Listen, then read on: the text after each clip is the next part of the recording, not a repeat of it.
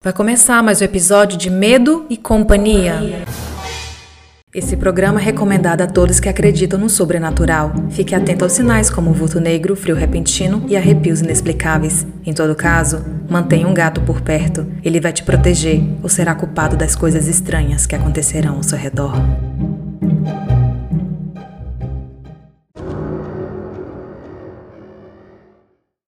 Um vulto numa noite de tempestade.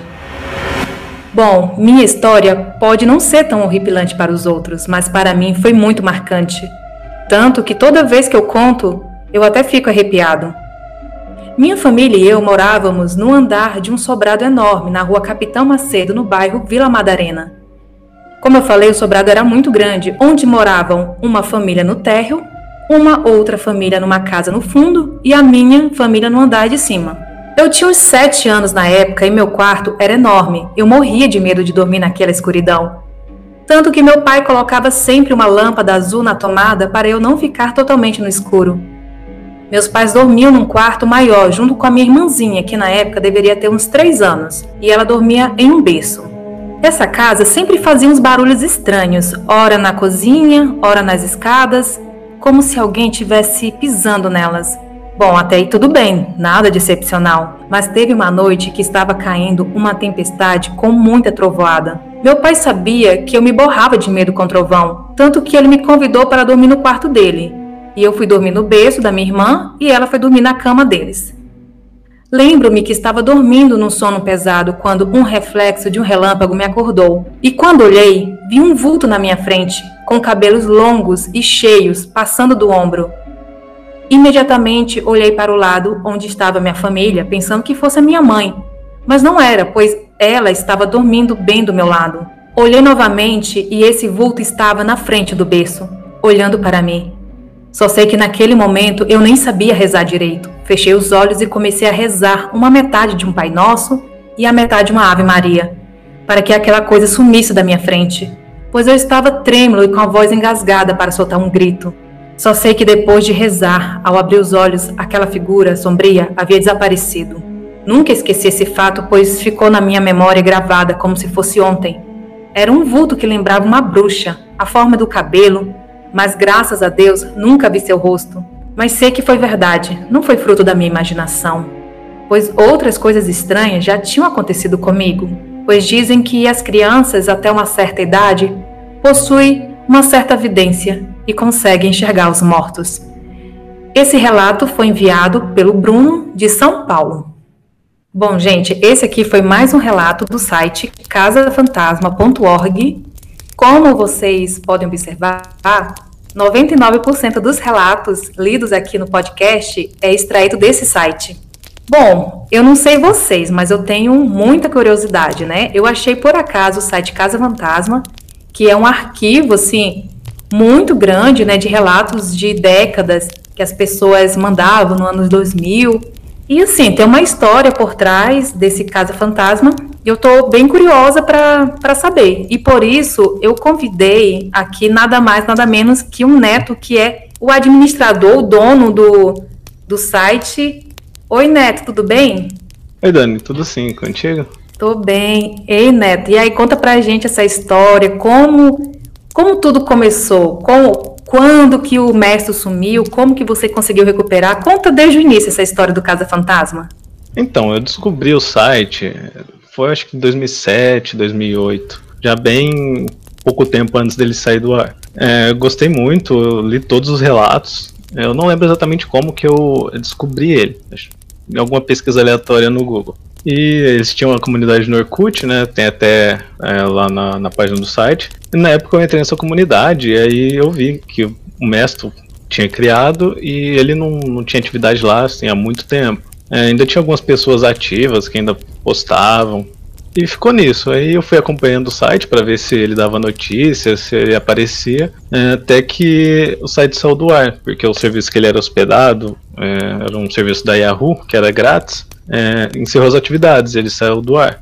E depois de um tempo, conversando com as pessoas lá, é, eu tive essa ideia de recuperar o site, só para manter ele mesmo é, no ar, só para manter os relatos ali, porque eu gostava muito, né? Tinha muita gente que gostava. Então, algumas pessoas apoiaram e eu fiz isso. Eu tenho alguns sites é, que mantém histórico, tipo Web Archive, eles é, indexam essas páginas de sites e vão mantendo é, histórico delas. Então, através daí eu consegui recuperar as páginas do site e montei uma primeira versão lá só com o que tinha.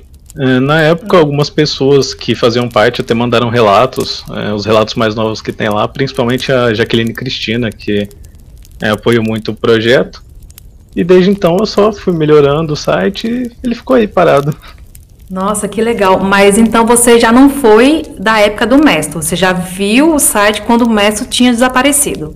Isso, eu não cheguei a, a conversar com o Mesto, a conhecer o Mesto, eu cheguei bem depois. Eu acho e... que ele subiu em torno de 2004, pelo que tem histórico.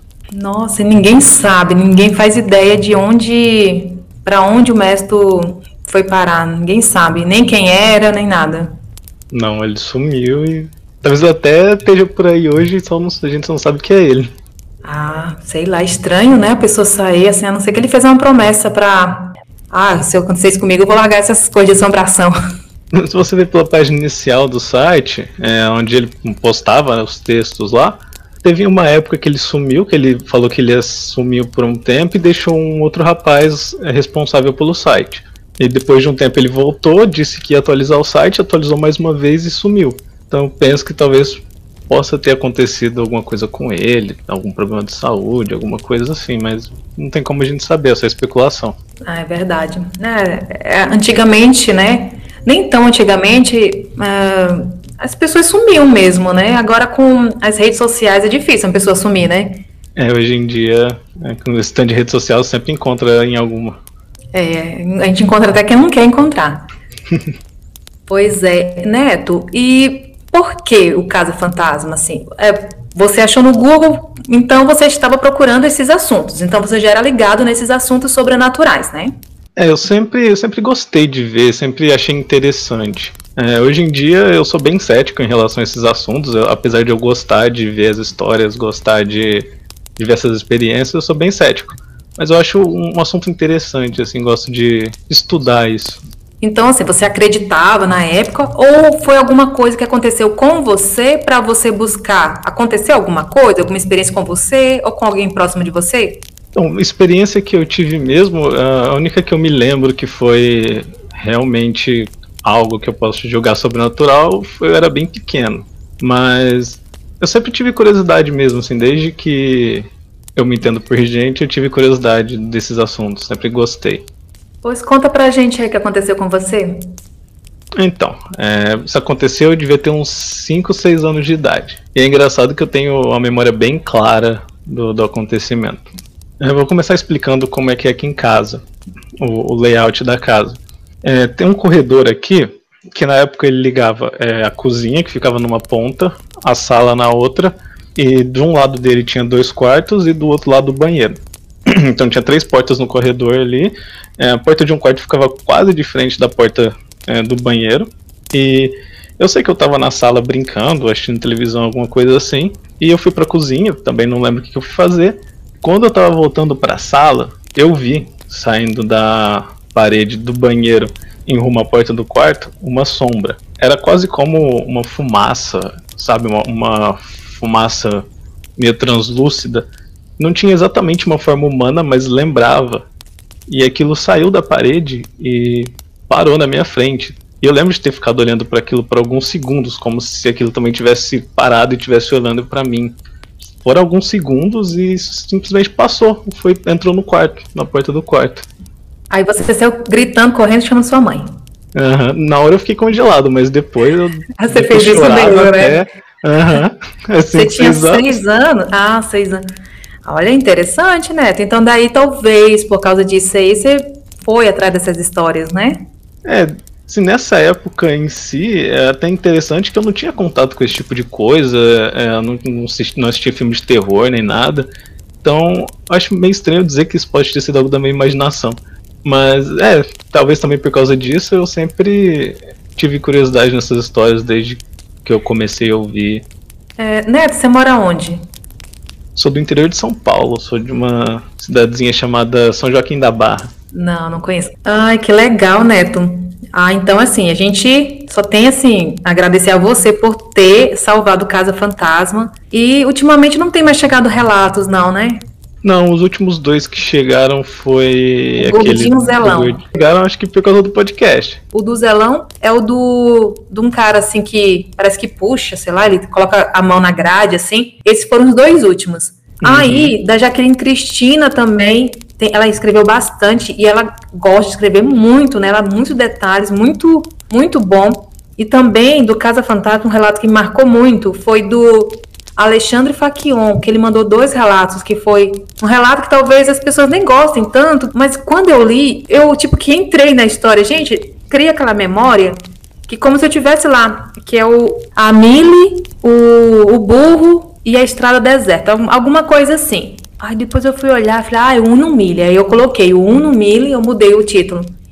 Nossa, mas o cara escreve muito bem. Você sabe quem que é esse Alexandre? Ele mandou para você ou foi no tempo do mestre? Não, ele mandou para mim. É, foi também na, ele fazia parte dessa comunidade lá do Orkut na época. Ele até deixou um, um comentário no guestbook lá do site uns dois anos atrás, perguntando se ele ainda podia mandar mais relatos. É, até respondi por lá e até respondi ele pelo e-mail que ele tinha deixado lá, mas nunca recebi outra resposta, então também ah. não tenho notícias dele. Ah, entendi. E ele mandou também um relato do Hotel Granada. É um hotel que fica em São João del Rei. E eu achei, eu achei interessante, deu até vontade de ir lá nesse hotel. É, realmente esse relato também é bem interessante. Eu me senti naquele filme, O Iluminado. Você já viu? Eu li o livro recentemente, O Iluminado, e o filme eu assisti muito antigamente. É muito legal, sabe? Eu consigo, eu consigo entrar, eu consigo lembrar, é como parece que eu estive lá. Eu lembro do hotel, eu lembro do sofá que ele dormiu, eu lembro da portaria. Cara, tem gente que consegue fazer mágica com as palavras, né? É muito, muito interessante. Claro, tem as pessoas que escrevem, tem pessoas que têm o dom de escrever, mas todos os relatos, né? Tem gente que fica com vergonha de escrever. E a gente pode também tentar mandar áudio, eu disponibilizo um, um WhatsApp, ou então áudio pelo direct, né, Neto? Tem como salvar esse áudio do direct em MP3, será? Acredito, acho que sim, acho que tem como. Mas deve ter, né? Deve ter, deve ter tudo hoje em dia. Pelo computador acho que tem como, sim. E aí, Neto? Quais são os seus projetos? algum projeto assombrado? Ou é só mesmo tocar esse site? Então, é só no momento só esse site mesmo, né? Eu mantenho ele aí pela nostalgia para quem gosta pretendo manter ele aí enquanto eu estiver vivo, enquanto eu não sumir igual o mestre. Eita, vai sumir não, né? O mestre sumiu, aí teve aquele outro rapaz que sumiu, mas você não vai sumir, já tem, até porque tem 2007, né, que você assumiu? Não, isso foi quando eu, eu refiz o site, já foi em 2010, 2012 por aí. Hum, mas foi difícil um recuperar? Ah, pode Vamos falar. dizer assim, foi, foi trabalhoso porque eu tive que salvar todas as páginas na mão, depois é, tive que mexer nelas para colocá-las no ar. Aí depois de um tempo eu passei tudo isso para um banco de dados para ficar mais fácil, mais dinâmico. Deu um, um pouquinho de trabalho. Você trabalha nessa área de informática? Isso, eu sou programador. É, né? Neto, e outra coisa, gente, que eu quero falar para vocês, o Neto me disponibilizou uma planilha que, olha, essa planilha, Neto, a mão na roda. Mas você fez, você já tinha essa planilha ou você fez depois para mim? Nada, eu criei na hora lá. É que eu tenho todos os dados aqui, então para mim é mais fácil. Ah, então tá bom. Vamos fingir que isso aqui foi bem fácil para você fazer, que ele colocou, gente, uma planilha com 427 relatos, ele colocou todos eles organizou lidos sim ou não, revisado sim ou não, entregou para mim assim de bandeja. Ai, Neto, só tenho a agradecer, porque, olha, se não fosse essa planilha, eu já teria lido vários relatos repetidos que a gente nem lembra mais. O que leu, o que deixou de ler, mas. Mas e aí? E o que você está achando dos relatos lidos por mim? Ah, eu gosto bastante, eu acho. Desde aquela vez que você me passou o seu podcast, quando você me mandou e-mail perguntando se podia ler os relatos do site, eu gostei. Apesar de você dizer que não gosta muito daqueles relatos daquela época, eu já. Aí eu começou, o pessoal falando de podcast. Tem uma menina que eu sigo no Instagram, Ana Terra, ela é de Pernambuco. Aí ela falou que estava gravando um podcast. Ela é uma pessoa muito criativa, uma pessoa muito. Ah, eu admiro. Sabe aquelas pessoas que a gente admira pelo que a pessoa faz? Ela, o podcast dela é Chá com, Chá com a Impostora. Aí eu falei, gente, podcast. Aí eu comecei podcast vindo assim, falei, gente, esse negócio que eu já tinha visto podcast nos Estados Unidos, mas para mim que era uma coisa já em, em, desuso. Na verdade, ele é muito usado nos Estados Unidos, né? Pelo menos é o maior, o maior consumidor do mundo. E tava chegando ainda pro Brasil. Eu falei, ah, gente, eu quero criar isso para mim também. Que eu sou dessas, né? Não gosto de estar perdendo a onda, não. Eu gosto de ir, assim, porque a gente tem que se manter atualizado. Falei, ah, YouTube não, porque vídeo, editar vídeo, não, não é comigo, não. Aí, e eu sempre gostei de histórias de terror. Aí eu comecei a ler, aí eu comecei a ler as histórias da minha família, né? Aí beleza, deixei um pouco ali. Em 2019, gravei uns. Aí tinha um livro que eu comecei a gravar. Aí quando foi em abril, acredito, março, ah, abril, foi abril, de 2020, aí eu comecei a pesquisar na internet, né? Site de relatos. Inclusive, eu queria achar um relato que eu tinha mandado um há muito tempo. Aí eu achei o Casa Fantasma, eu nunca tinha visto. E o site não tem data, né? Não tem data, não tem. Eu falei, gente, isso aqui pode ter ser de agora, então pode ter anos e anos desativado. Aí eu mandei um e-mail para você. O que me assustei foi que você imediatamente respondeu. Eu falei, e respondeu. Eu falei, ai, que bom. Aí você me autorizou a ler. E eu falei, oi, que eu tenho um podcast, mas que é só meu, tal, que eu leio o relato só para mim. Aí você assim, não, mas eu queria saber seu podcast, eu não queria mandar um link, você lembra, Neto, que eu não queria mandar? É, você teve um pouco de resistência para mandar. Gente, eu juro, olha, eu achava que era só eu que eu via. Assim, na verdade, eu não queria. Eu tenho um pouco de. Agora eu não tenho mais, não, mas eu tinha um pouco de vergonha, sabe? E, até porque eu não caprichava, eu lia, mas pra mim. Eu queria, tipo, um arquivo, um arquivo pessoal. Ah, é besteira minha, sabe? Eu fiquei com tanta vergonha de te mandar aquele link. Nossa, sério, eu fiquei com muita vergonha. Ai, eu fiquei, gente do céu, agora tem uma pessoa. Eu pensei assim, agora eu sei que tem uma pessoa me ouvindo. Eu comecei a tentar melhorar um pouquinho, assim, mas ainda era muito limitado. A questão era no celular. Eu gravava direto falando no celular no, no Anchor, né? Não tinha edição nenhuma. Agora sim, que eu tô. Baixei, né? Tô tentando melhorar um pouquinho. Mas assim, eu vejo que, que evoluiu bastante. Mas assim, eu vou deixar aqueles relatos para trás, né? Teve um, um, ouvinte que falou assim: ah, eu acho legal, eu acho até cult. Ah, então tá bom, tem os relatos cult lá para trás, tá, gente? Se vocês, quiserem, se vocês curtirem. Eu acho que é justamente o fato de você fazer ele para você, sabe? Você ter esse amor por fazer por você que deu certo, que ficou bom. Que é uma coisa que você gosta, não é algo que você tá fazendo só por fazer. Ah, é verdade. Acho muito legal, gente. Muito, oh, sério, eu gosto muito dessas histórias. Ah, inclusive, eu recebi um relato ontem, é, o 219. Nossa, eu gostei demais. E cada história que eu leio, ai, que legal. E eu já tinha gravado, eu tenho uns três ou quatro relatos gravados já. Só falta cortar os erros e lançar os efeitos. Ah, mas o dela ficou, eu achei tão legal que aí eu passei na frente, passei a fila, achei muito legal. Então, assim, quando eu recebo e quando eu leio, né, que eu não, não li os relatos do caso, eu leio conforme eu vou passando para vocês. Então eu falei, uau, que história legal. Nossa, tem umas histórias que é muito legal, né? E uhum. aquela coisa que é insaciável, a gente quer mais. Hum, não basta.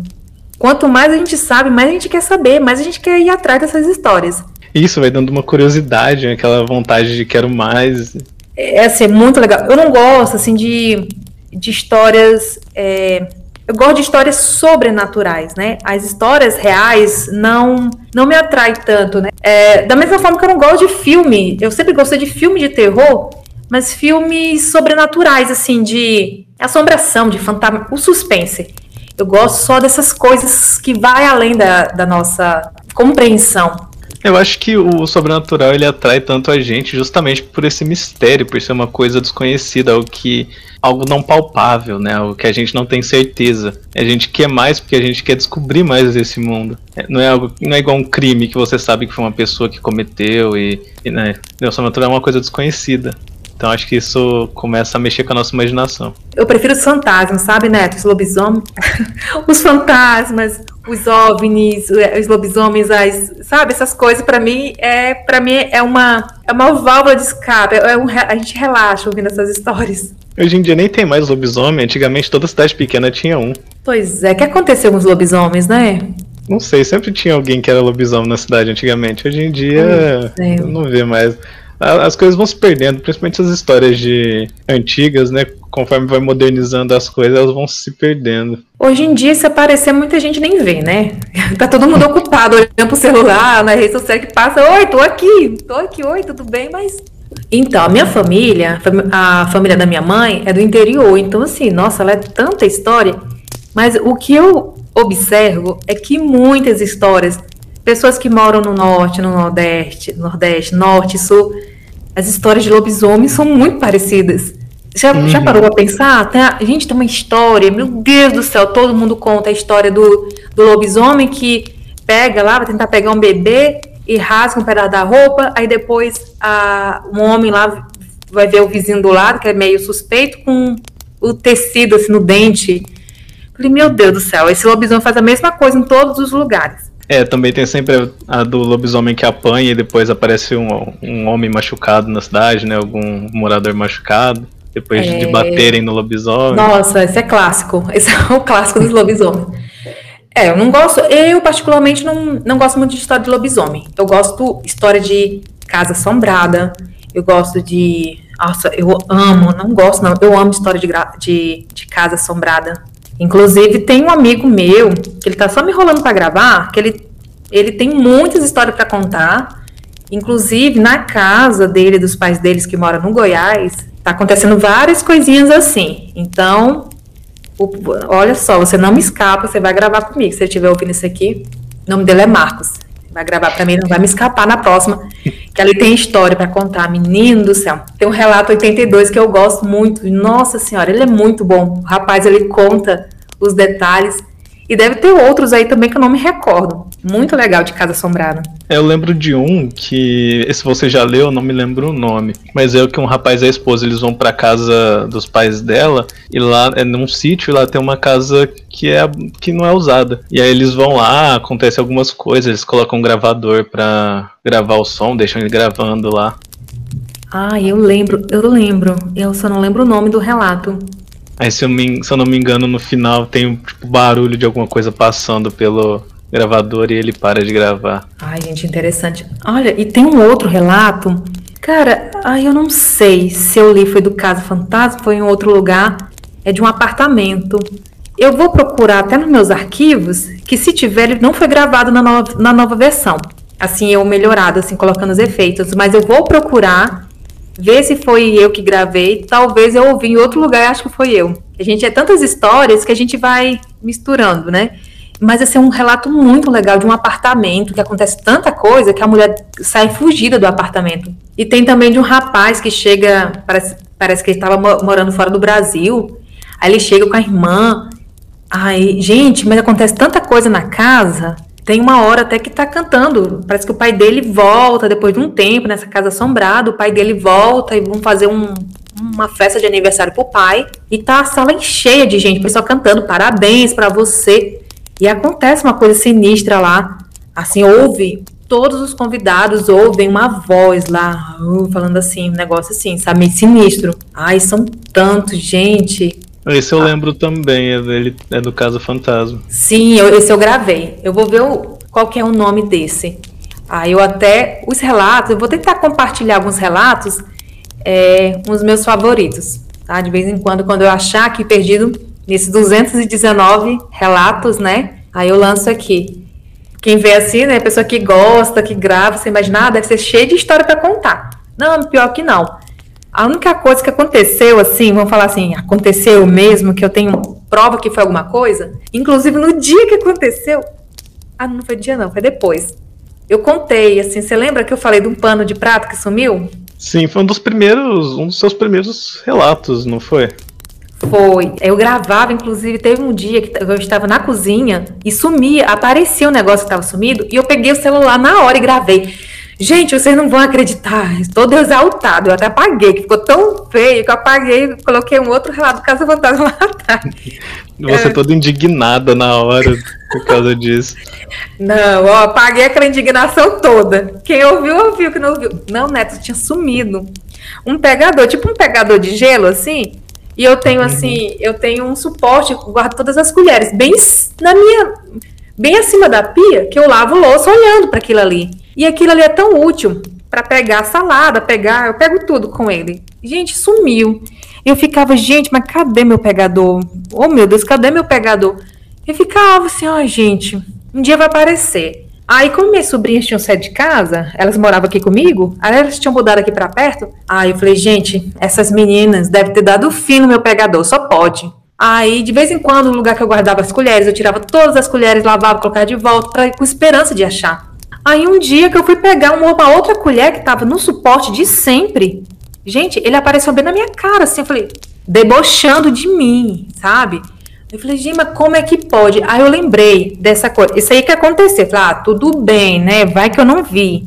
Aconteceu, eu tava ficando doida, eu não vi, mas tava bem aqui o tempo todo. Mas foi a única coisa sobrenatural, assim, que não tem explicação. Foi isso aqui. É, eu estava aqui em casa, eu estava almoçando com um amigo meu. E tinha um armário bem atrás, pertinho da mesa tinha um armário. Aí eu peguei assim um pano de prato e eu coloquei bem em cima desse armário. Assim, eu vi o lugar. Olhei assim, beleza coloquei, aí demorou um pouquinho. Eu só virei do, de onde que eu estava sentada, eu virei assim para trás para pegar o pano, pano de prato, ele já não estava mais. E eu falei pro meu amigo, eu falei, eu falei, cadê o pano de prato tava aqui? E ele, não sei se estava aí. E ficou nós dois olhando. E olhamos embaixo do armário, levantando as cadeiras e ficamos olhando aquilo ali. E a gente parou, ficou olhando pro lugar e falei assim. Falei, gente, isso acontece direto. E vamos postar? Vai aparecer bem nesse lugar. Apontei, vai aparecer nesse lugar. Vamos sair daqui? Vamos sair daqui que senão a gente vai ficar doido. A gente foi pra sala assistir televisão. Aí eu voltei pra cozinha pra talvez pegar água. Quando eu olho, eu chamo ele.